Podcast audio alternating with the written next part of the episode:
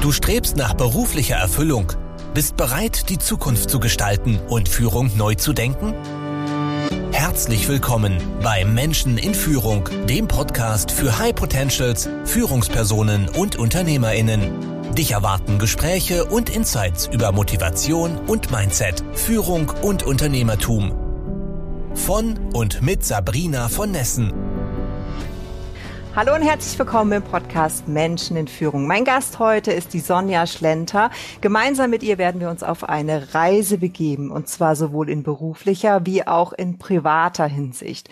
Sonja ist seit vielen Jahrzehnten vor allem im Ausland und zwar im fernen Ausland unterwegs, hat Gebiete erkundet, die ich wahrscheinlich nie in meinem Leben sehen werde und hat dabei auch eine sehr, sehr spannende unternehmerische Reise hin sich. Abseits vom Trampelpfad ist ihr Thema und gemeinsam wollen wir beleuchten, warum wir uns in der Gesellschaft lieber auf Autobahnen aufhalten, lieber auf den altbekannten Wegen so viel Angst davor haben, Neues zu wagen und warum es trotzdem erfüllend sein kann. Liebe Sonja, herzlich willkommen im Podcast. Ja, hallo, liebe Sabrina. Ich freue mich heute total, bei euch zu sein hier. Da.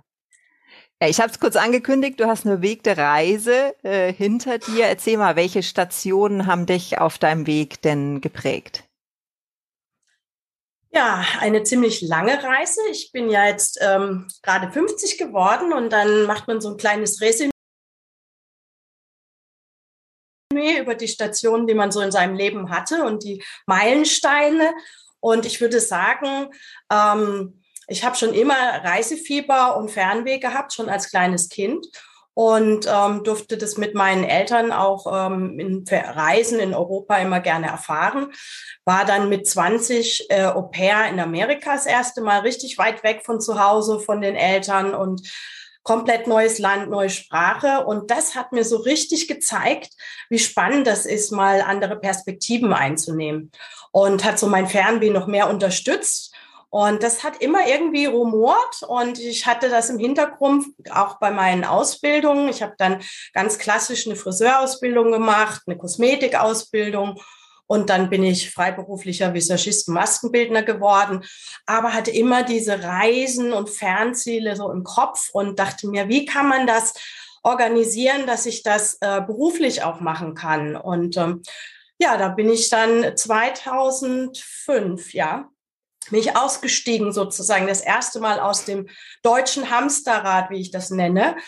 Ähm, und das war ein Quereinstieg in die Touristik und habe mir gedacht, in der Touristik kann ich auf ähm, guten Wege zu einerseits Fernziele und auch ähm, Ziele in Europa beruflich erobern. Und Dazwischen, da ich saisonal gearbeitet habe, hatte ich immer die Möglichkeit, mit meinem Rucksack in ja, weite Gebiete zu gehen und das nicht nur drei Wochen, wie die üblichen drei Wochen beim normalen äh, Arbeitnehmer, sondern ich konnte monatelang solche äh, Reisen vornehmen und ferne Ziele entdecken. Und das war sehr exotisch. Am Anfang war ich noch nicht so mutig, weil als Frau alleine so in der Welt, damals war das noch ohne Internet, ohne Wi-Fi, so mit dem Reiseführer in der Hand, ähm, bin ich erst nach Australien, solche Länder, ähm, Asien dann auch, bis ich mich dann auch in etwas schwierigere Gebiete ge gewagt habe. Und bis zum heutigen Tag sind da 87 Länder zusammengekommen die ich bereisen äh, durfte und auch in denen ich zum Teil gearbeitet habe. Genau, du hast ja auch ähm, oder lebst immer noch auf den Philippinen. Nehme ich, nehm ich da mal ein bisschen mit. Was ist dort deine Aufgabe? Womit beschäftigst du dich? Ja, die Philippinen waren schon sehr speziell. Die waren eigentlich nie so auf meiner Reiseliste. Ähm, für viele auch sehr exotisch. Viele wissen auch mit Philippinen nichts anzufangen.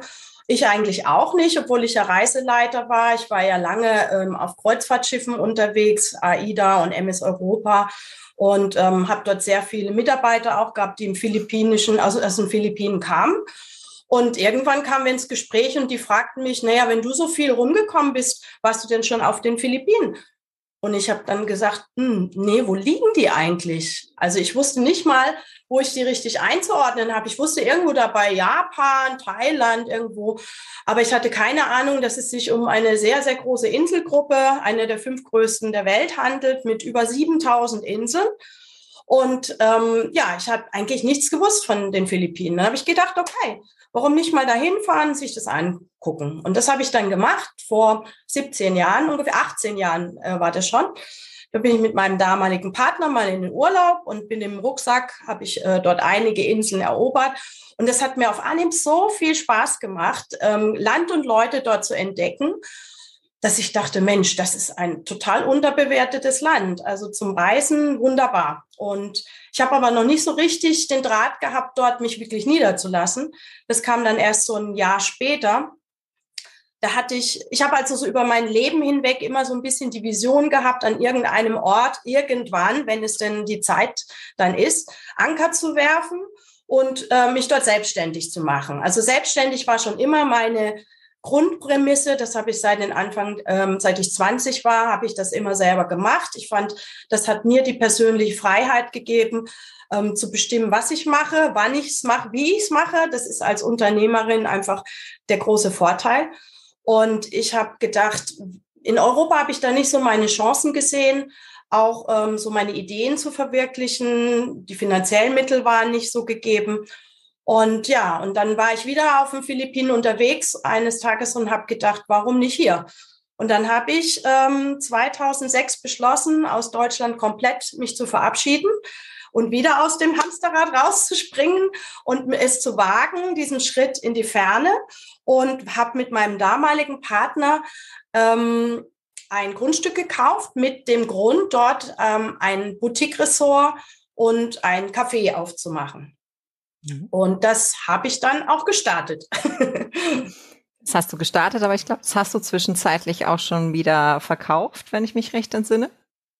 Ja, ich habe das vor 2016 wieder verkauft. Nach zehn Jahren, nachdem ich zehn Jahre geleitet und gemanagt habe, habe ich mich wieder entschlossen, das äh, Hotel zu verkaufen. Richtig.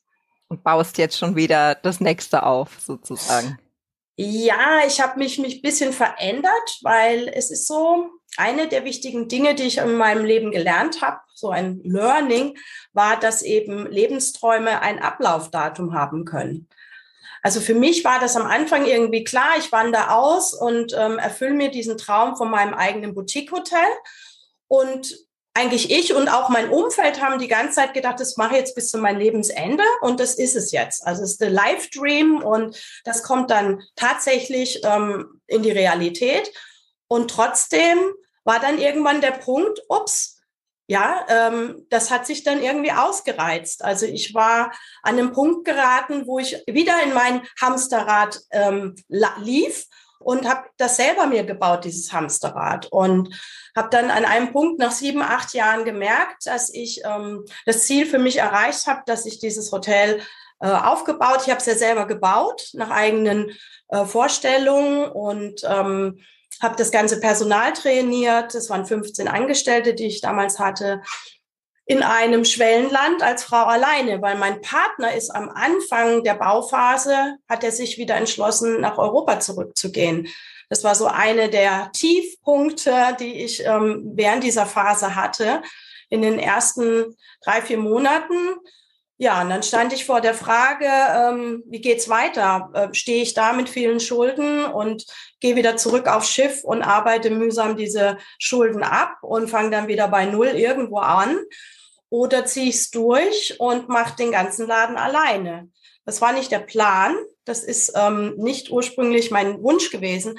Aber ich hatte irgendwie ja keine andere Möglichkeit. Und ähm, ich hatte mich damals eben über die Bank und meine Eltern verschuldet und wollte unbedingt, dass das klappt. Und ähm, dann habe ich mich entschlossen, das Baby allein hochzuziehen. Und das habe ich dann selber ein Jahr fertig gebaut und mit allen Höhen und Tiefen, die es da so gibt. Und habe dann angefangen, mich die ersten drei, vier, fünf Jahre wirklich sehr hart durchzuarbeiten bis ich dann eigentlich so gemerkt habe, nach fünf Jahren, jetzt ist der Erfolg auch da und ähm, war dann wirtschaftlich ein guter Erfolg. Und ich habe allerdings auch da wieder sehr viel gearbeitet rund um die Uhr. Also das Thema in dem fernen Gebiet an dem Strand zu liegen und die, die Arbeit machen zu lassen, das war es dann doch nicht so ganz.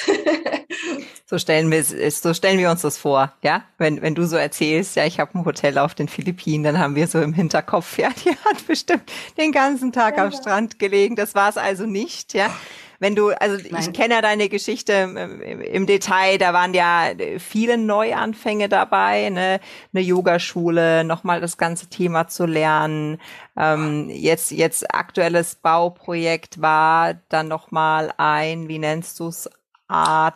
Eine Art Villa. Also das ist eine Fernvilla, die ich auf Airbnb dann äh, vermieten möchte, ja. Mhm. Genau. Und wenn du sagst bauen, also das hört sich so, äh, ne, so nebenbei an bauen, meint er wirklich Stein auf Stein und zwar mit den Gegebenheiten, die eben äh, auf den Philippinen ähm, existieren. Das ist, glaube ich, nicht ganz vergleichbar mit wir nee. bauen in Deutschland ein Haus. Insofern, ich kann mir nur annähernd vorstellen, welche Herausforderungen du da gemeistert hast. Ähm, was sind denn rückblickend die drei Learnings, die du Führungskräften, Unternehmern aus den 20 Jahren mitgeben kannst? Also ich habe ja durch diesen Perspektivenwechsel, den ich jetzt mal so anspreche, ähm, gelernt, mir verschiedene Blickwinkel anzugucken. Wir gucken ja als Unternehmer auf unsere Angestellten und, und schauen, was wir unternehmerisch eben immer in unserem besten Sinne haben.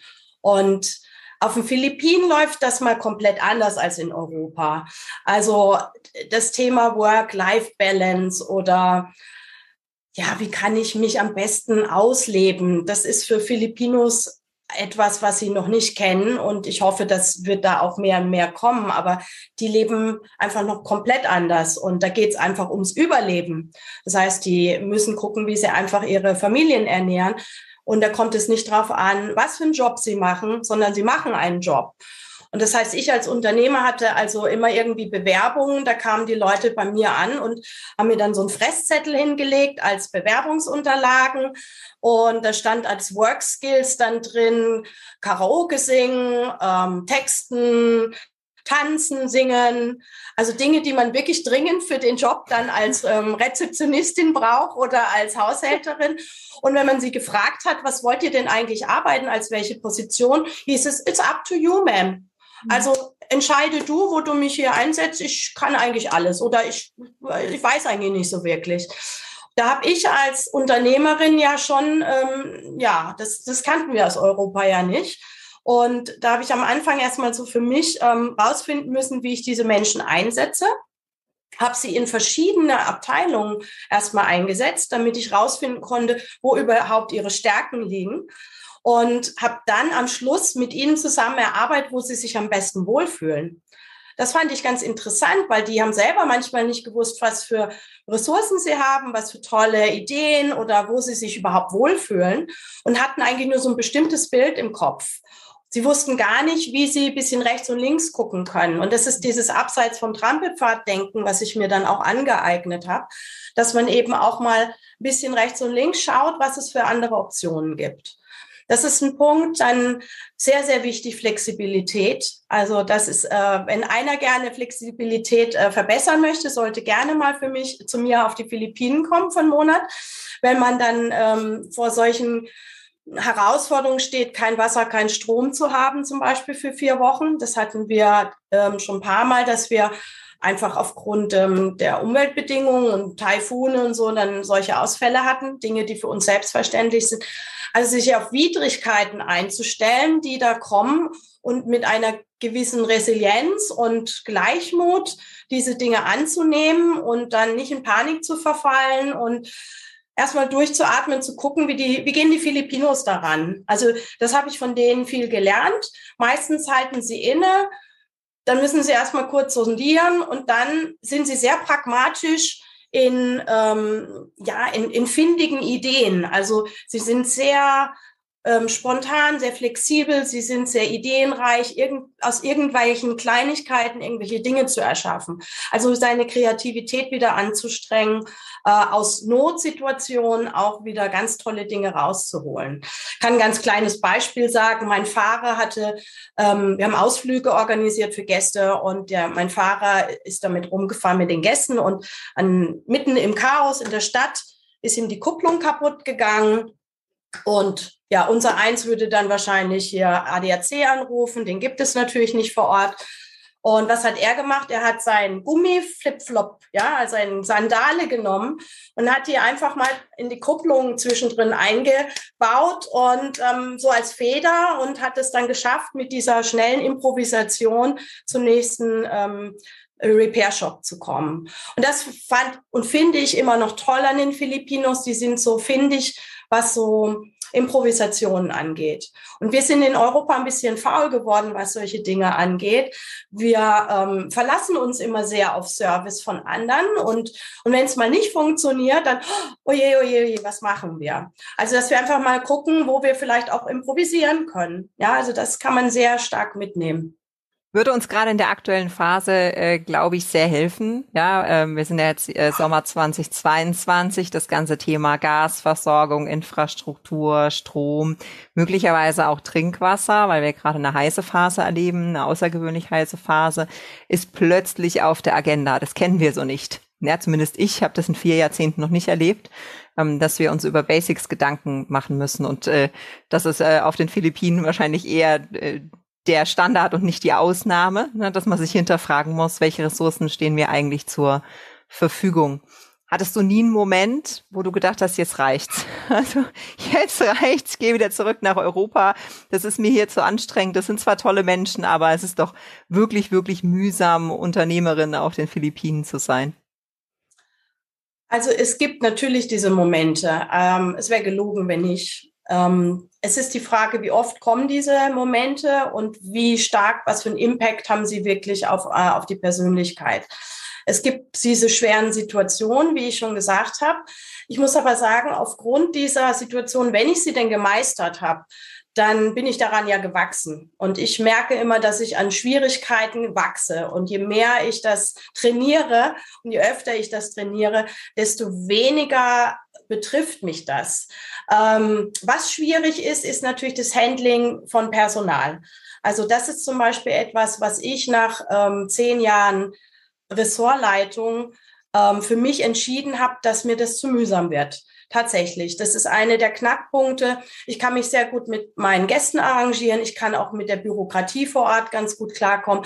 Aber 15 Leute Personalverantwortung vor Ort mit der Mentalität, ähm, ja, das habe ich dann irgendwann eingesehen. Entweder muss ich gehen oder entweder müssen die gehen. also das ähm, habe ich irgendwann festgestellt, dass das nicht mehr so gut passt. Und für mich habe ich dann gesagt, okay, dann muss ich es dezimieren, weil ich möchte ja gerne im Land noch bleiben. Ähm, dann mache ich eben kein großes Hotel mit 15 oder 20 Angestellten. Ich dezimiere einfach die Angestelltenzahl und gucke, dass ich mit einer Handvoll Leuten auch klarkomme. Und ein kleines, feines Team macht es dann eben auch wieder wett. Ich bin dann diejenige gewesen, die dann diesen Schritt gegangen ist. Und ich kann ja nicht die Menschen vor Ort ändern. Das heißt, wenn mir etwas unangenehm ist auf Dauer und ich merke, es belastet mich zu sehr, dann ähm, denke ich, muss ich bereit sein für die Veränderung und dann auch den Mut zu haben, diesen Schritt zu gehen, zu sagen, ich muss ja nicht alles aufgeben, aber ich verändere die Situation ein bisschen, passe an und teste dann mal, wie es so läuft. Und ich werde das in den nächsten Jahren für mich rausfinden, ob das ähm, von der Skalierung eher wieder runterskaliert wurde. Das heißt nicht vom Erfolg, sondern eher vom Personalaufwand und wenn ich das schaffe, dann passt das auch wieder für mich.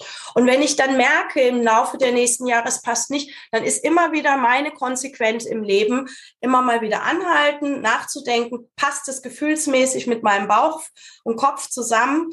Und wenn es nicht ist, dann muss ich selber meine Veränderung vor mich nehmen, äh, vornehmen. Und dann mache ich das einfach. Und da gibt es für mich auch keine Schritte zurück. Die Konsequenzen gehe ich dann. Ich glaube, du hast einen ganz wichtigen Punkt angesprochen. Ich kann mir vorstellen, dass tatsächlich viele Führungskräfte mit der Mitarbeiterführung ähm, überfordert sind oder sagen wir, dass es nicht ihrer Persönlichkeit entspricht, ja. Aber was wir automatisch versuchen, ist, die Mitarbeitenden zu verändern. Ja, also das so hinzubiegen, dass es für uns ähm, wieder passt. Und ich finde es eine sehr schlaue äh, Frage, sich zu, äh, sich die Frage zu stellen, wie viele Mitarbeitende tun mir gut, in welchem Umfeld, in welcher Branche, wie möchte ich mit Menschen arbeiten. Es gibt ja da nicht null und eins, sondern eine ganze Bandbreite ähm, dazwischen. Ja, also ich finde, das hast du sehr schlau für dich gelöst. Und ja, wir dürfen die Frage immer wieder stellen und uns auf die Situation anpassen. Mhm. Ich kann mir vorstellen, viele Hörer, Hörerinnen denken sich, Mensch, das wollte ich auch schon immer. Ja, mal eine Weltreise mhm. machen, ferne Kulturen kennenlernen, vielleicht eine Zeit lang dort leben, mir was aufbauen und trauen sich halt doch nicht. Ja, es ist halt doch so schön im Bekannten zu bleiben, ja, selbst wenn wir da vielleicht gar nicht glücklich sind.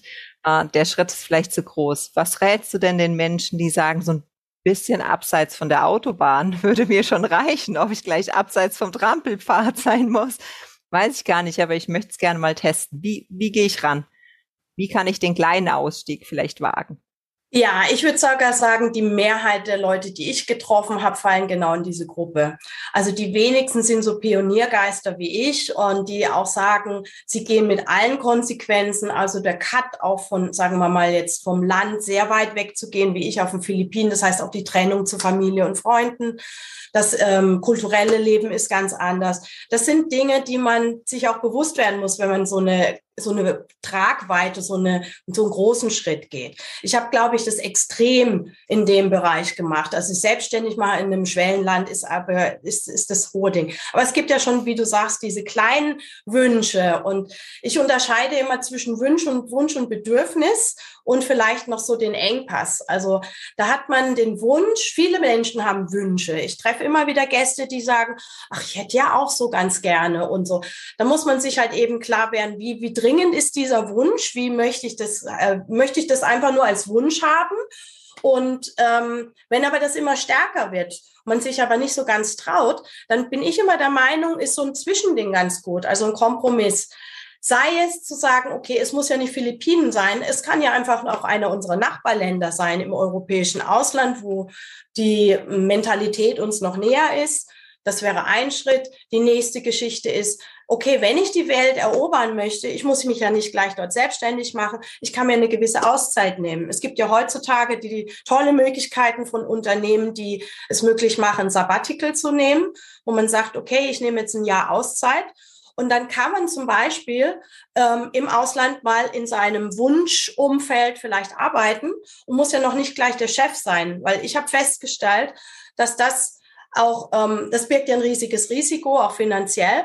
Und vielleicht erstmal rausfinden, ob das wirklich auch so sein Ding ist. Ich habe zum Beispiel einige Jahre immer wieder ähm, Menschen gehabt, die haben bei mir ein halbes Jahr Praktikum gemacht oder ein Jahr lang und haben reingeschnuppert, wie das ist, so ein eigenes Hotel zu führen, eigenes Café. Und dann erstmal an der eigenen Haut zu spüren, wie das ist, die Verantwortung zu tragen, Personal, Umfeld, wie organisiere ich das? Das ist eigentlich dann der einfache Weg, da mal reinzuhupfen, zu schnuppern, das ist wie so ein Trainee-Programm. Und das bieten eigentlich viele an, weil gerade was ich so von meinen Kollegen, die Ressorts und Unternehmen auf den Philippinen haben, die brauchen immer mal wieder Leute für Guest Relation, für ja, kleine Jobs, die man relativ schnell erlernen kann, wo man dann halt mal für eine Saison reinschnuppert. Gegen Kost und Logis muss man dann eben auch sagen, man verdient da nicht viel aber kann einfach die Erfahrung machen. Und danach kann man dann immer noch entscheiden, will ich wirklich? Ist es das? Oder war das jetzt einfach gut für meinen Abenteuergeist und ich gehe jetzt wieder nach Hause und in mein gewohntes Wohlfühlpaket und schätze das vielleicht dann auch sehr, ja? Sehr schön. So kann jeder den Einstieg vom Ausstieg wagen sozusagen und die ja. ersten Schritte gehen.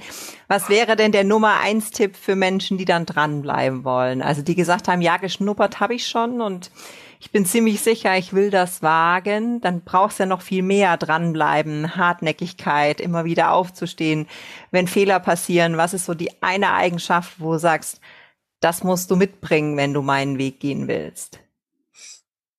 Also es ist schwierig, auf einen Begriff das runterzubrechen, weil ich glaube, es eine Handvoll wichtiger Skills sind, die das sind. Durchhaltevermögen ist, glaube ich, eine der ganz großen Punkte, weil die Leute oftmals an dem Punkt wieder scheitern, kurz vorm Durchbruch, eigentlich kurz vor, bevor sie wirklich erfolgreich oder wirklich den Schritt dann gehen, sagen sie, ach, jetzt bin ich fertig, jetzt kann ich nicht mehr, ich bin müde. Nee. Ähm, ich glaube, was mich zum Beispiel unterscheidet von vielen Leuten, ich, dass wenn es gerade an diesem Punkt ist, dann nochmal so ein Schippchen oben drauf zu geben. Dann nochmal zu sagen, okay, ich probiere es nochmal. Wenn es dann wirklich nicht geht, dann kann man hat man gesagt, man hat alles probiert. Man hat alles probiert.